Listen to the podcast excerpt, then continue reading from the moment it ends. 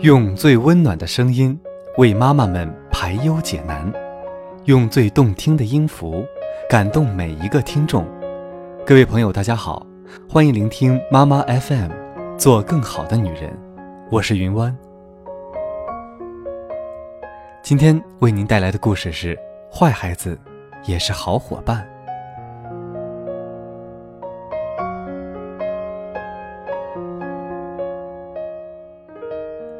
孟母三迁，成就一段佳话。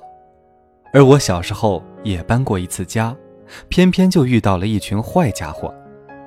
坏家伙们的聚集地是湖北省某小学一年二班，和我转学前就读的小学中相对纯良的孩子相比，这里的小学生性格奇葩，姿态各异。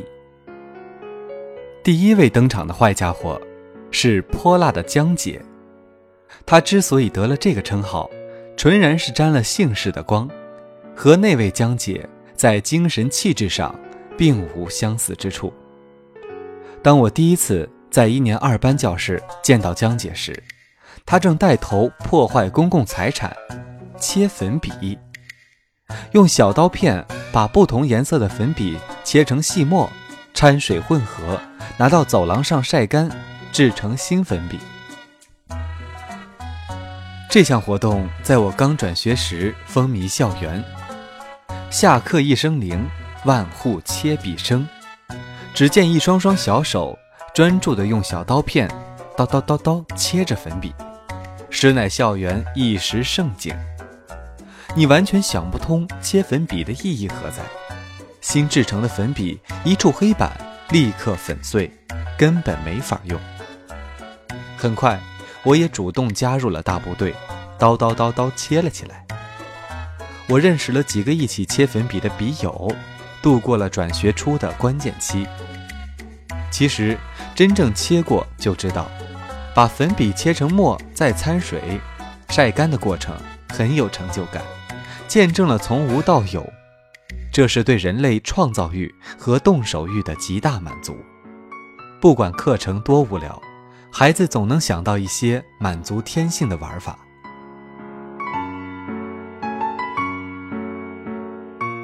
五年级，我见识了一位真正的坏家伙。当时，他坐在整个教室的最后，独自成排。从这特殊的座位，可以看出他在我班的特殊地位。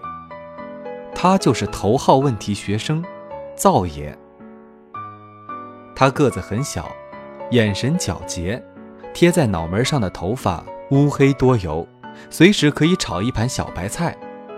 有一天中午，灶爷穿了一身很不合身的西服，戴着一只夸张的金色戒指，昂着头晃进了教室。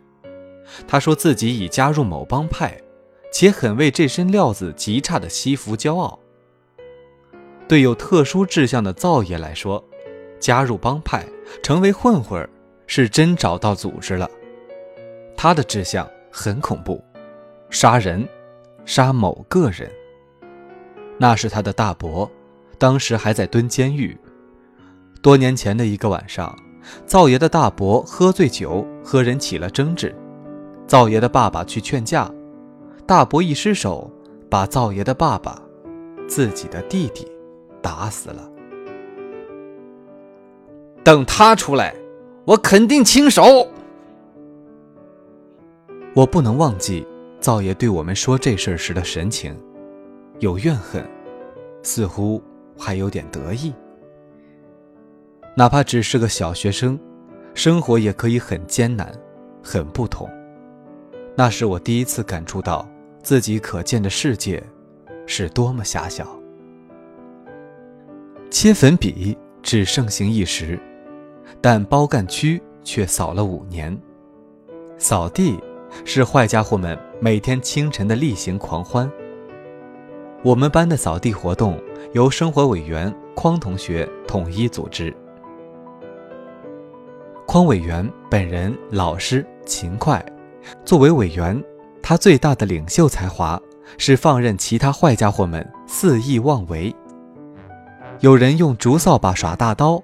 有人相互比着赶灰，下雨天是最好的。好中最好的又是大暴雨，在积水至脚踝的煤渣跑道上，大家脱了鞋随便玩水，大竹扫把一挥一顿，都带出水珠连连。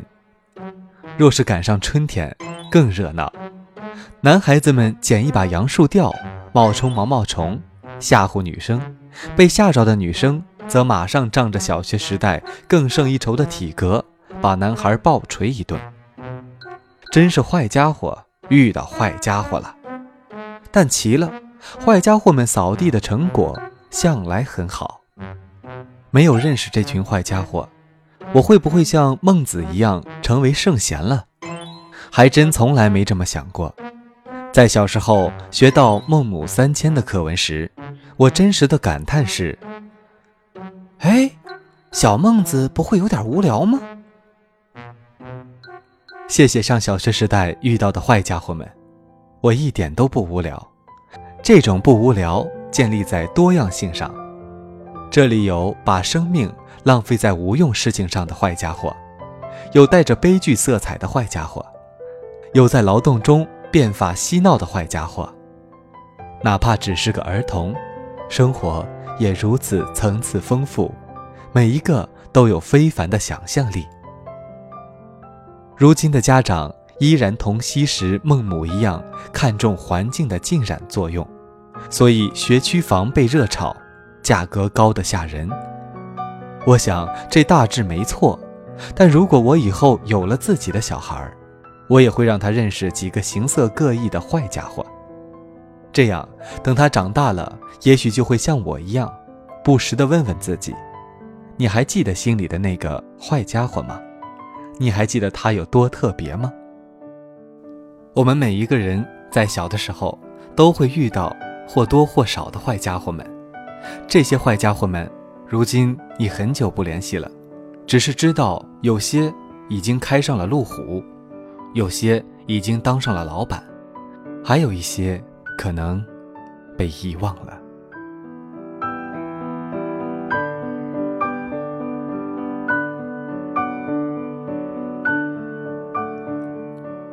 妈妈 FM，感谢您的收听。如果您想聆听更多精彩的节目，可以关注我们的微信公众号。妈妈 FM，云湾与您共同期待，下期再会。